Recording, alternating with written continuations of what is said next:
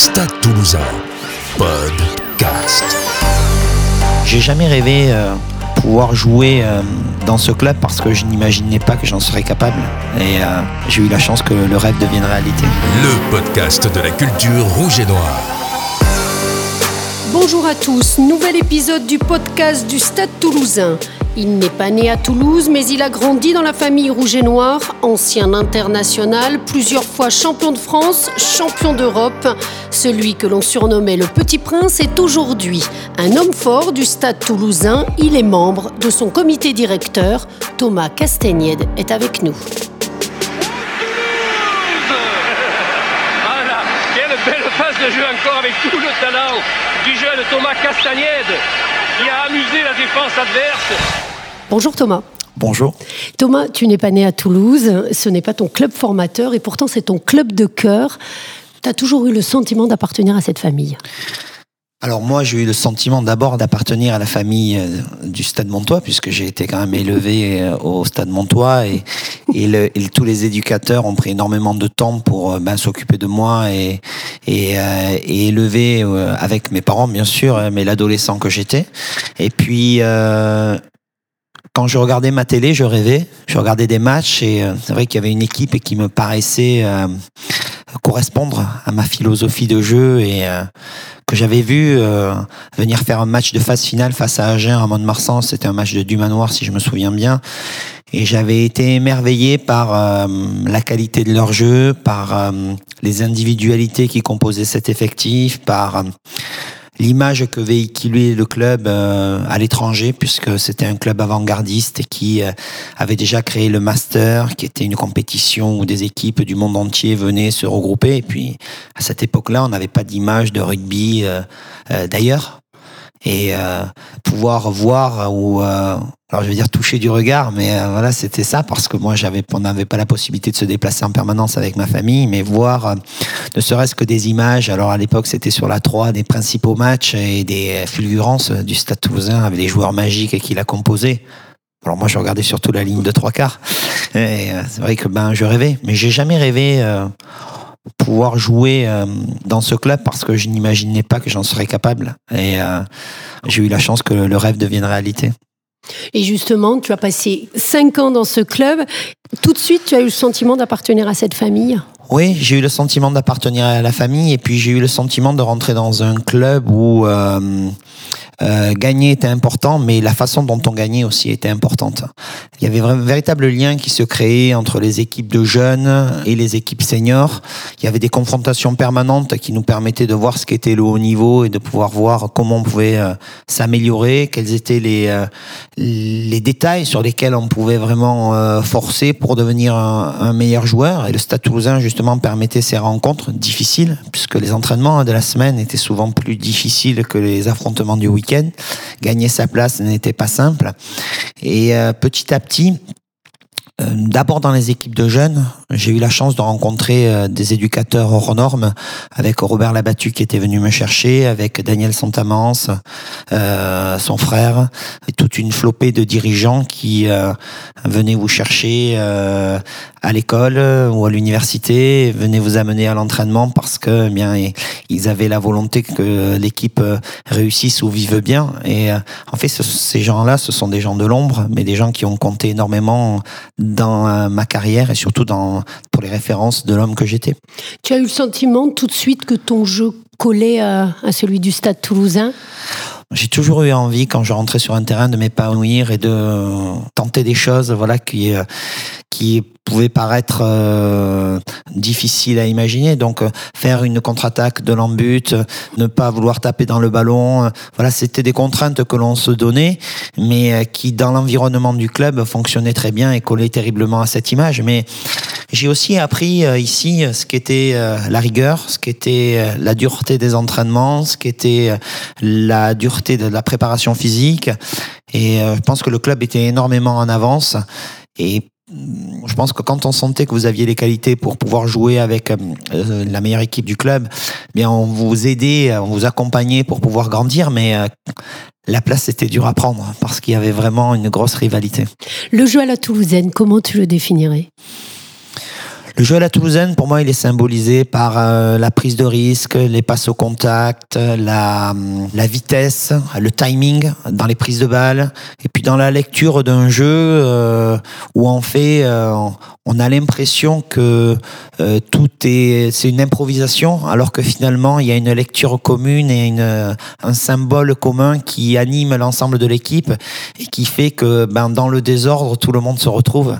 Mais la technique individuelle et la vitesse étaient quand même des éléments déterminants dans ce qu'a été l'image du Stade Toulousain et ce qu'elle véhicule depuis de nombreuses années. Alors, tu as gagné euh, plusieurs titres, quatre, si je ne me trompe pas, champion Oui. de France avec la, la grande équipe, et un avec les Réchelles, si tu de- Deux. deux avec les Réchelles, pardon.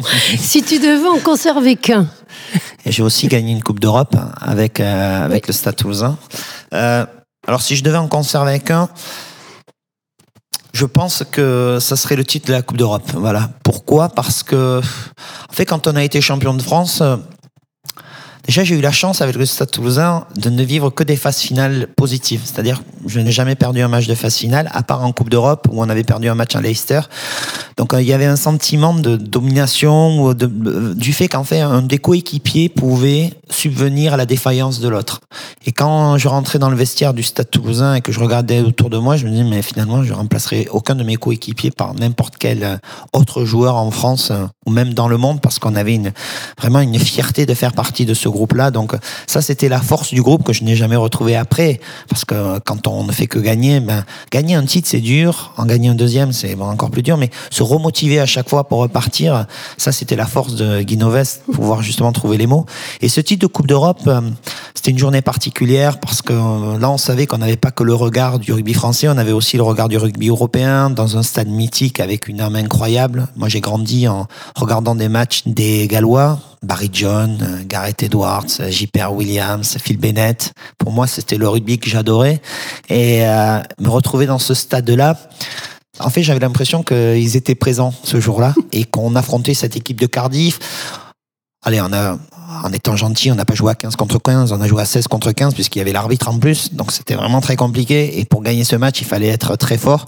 Je pense que ce jour-là, on a sorti une partition qui était magique où notre paquet d'avant, bah, comme d'habitude dans les grands matchs, a été euh, euh, dominateur, euh, courageux, euh, où euh, ben, euh, notre charnière a été encore époustouflante et, et puis après la magie de la ligne de trois quarts, voilà, a, a œuvré. C'est vrai que j'en garderai un moment. C'était une, une parenthèse enchantée quoi dans une carrière parce que on gagne, mais à la fois on est heureux et on prend du plaisir. Et il n'y a rien de mieux que de prendre du plaisir avec les joueurs que l'on côtoie au quotidien.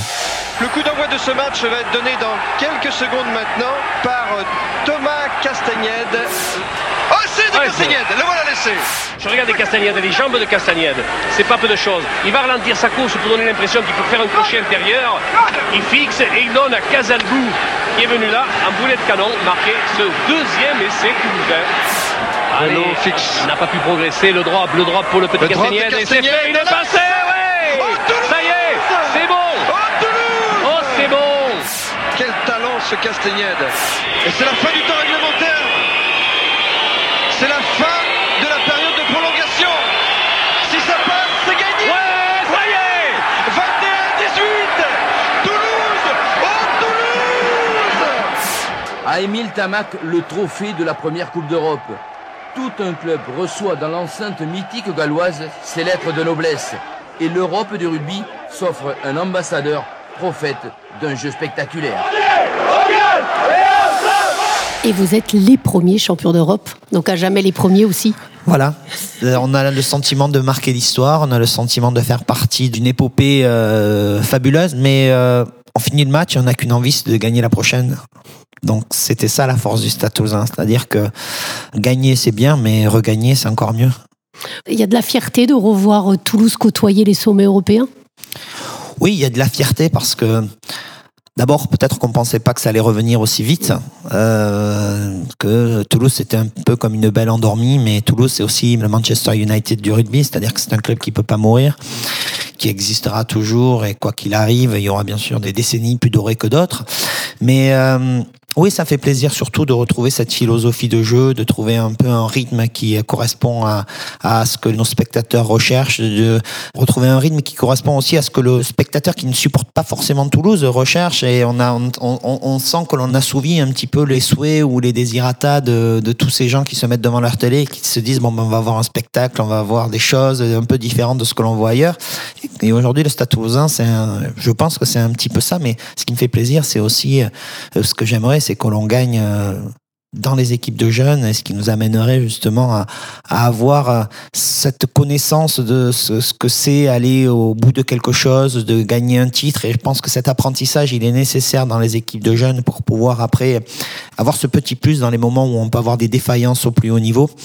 Et la construction, elle se fait pas de ce que l'on voit, parce que ce que l'on voit en haut, c'est l'arbre qui cache la forêt, mais c'est euh, voilà, il faut aussi construire vraiment de la base pour que demain le club ait encore plus de jeunes joueurs qui veuillent et qui aient envie de venir euh, euh, se développer chez nous. Quel est le parallèle aujourd'hui entre le Toulouse de ton époque et celui d'aujourd'hui? Le parallèle sur le terrain, je pense que les règles ont évolué, la, préparation aussi a évolué, mais je crois qu'en fait, malgré tout ce que l'on peut dire, je pense que le rugby est, euh, est intemporel. C'est-à-dire que la seule chose qui a vraiment changé, c'est que la compétition est beaucoup plus dure dans le sens où ben, les meilleurs du monde viennent jouer dans notre championnat. D'ailleurs, ce qui cause des torts, bien sûr, à l'équipe de France. Euh, on, le voit au travers des résultats. Mais euh, avant, on affrontait euh, le meilleur de euh, Lombes Samatan contre le meilleur de Gaïa, contre le meilleur de Lons-le-Saunier, contre le meilleur. Voilà. Donc il y avait une compétition. Bon, ça restait dans un cadre abordable. Euh, aujourd'hui, quand on affronte ben, le meilleur des Fidji, le meilleur des Samoa, le meilleur de Nouvelle-Zélande, ben, quand on rentre sur le terrain, on sait que ça va être beaucoup plus compliqué. C'est pour ça que jouer et être titulaire dans un club de top 14 aujourd'hui pour un joueur français, c'est quand même déjà, je pense, une, un, un bel accomplissement accomplissement de carrière. Euh, et après, être dans un club en plus qui domine le top 14 ou qui joue les premiers rôles, alors c'est encore plus euh, valorisant. Mais on se rend compte que même, euh, même en ayant beaucoup de joueurs français, on arrive à atteindre ce niveau-là. Et mon rêve, ça serait qu'un jour, d'ailleurs peut-être que ça se fera cette année, hein, ça pourrait être sympa, mais qu'on ait un 15 de départ où il n'y a que des joueurs français. Je pense que Stade est capable de le faire. Et alors justement, on le disait, tu as passé cinq ans à Toulouse. Si tu avais une anecdote à nous confier, euh, un souvenir particulier de ces cinq années, tu ce serait lequel? Le souvenir qui me vient, c'est la première fois où je suis rentré dans le vestiaire de l'équipe première et où on a annoncé mon nom pour être dans le groupe qui allait jouer le week-end. Euh, j'ai regardé autour de moi, je regardais tous les joueurs en fait que j'admirais et qui étaient là présent, j'avais la chair de poule et euh, je me disais mais quelle chance quel honneur de pouvoir participer à cette fête.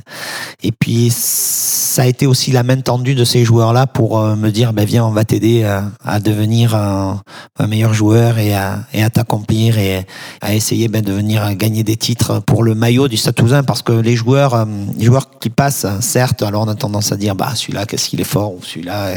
Mais bon, le maillot est plus fort que les hommes qui composent l'équipe, donc euh, il faut aussi être lucide et se dire que le Stade permet quand même je pense, euh, à beaucoup de joueurs de, grandir et d'évoluer.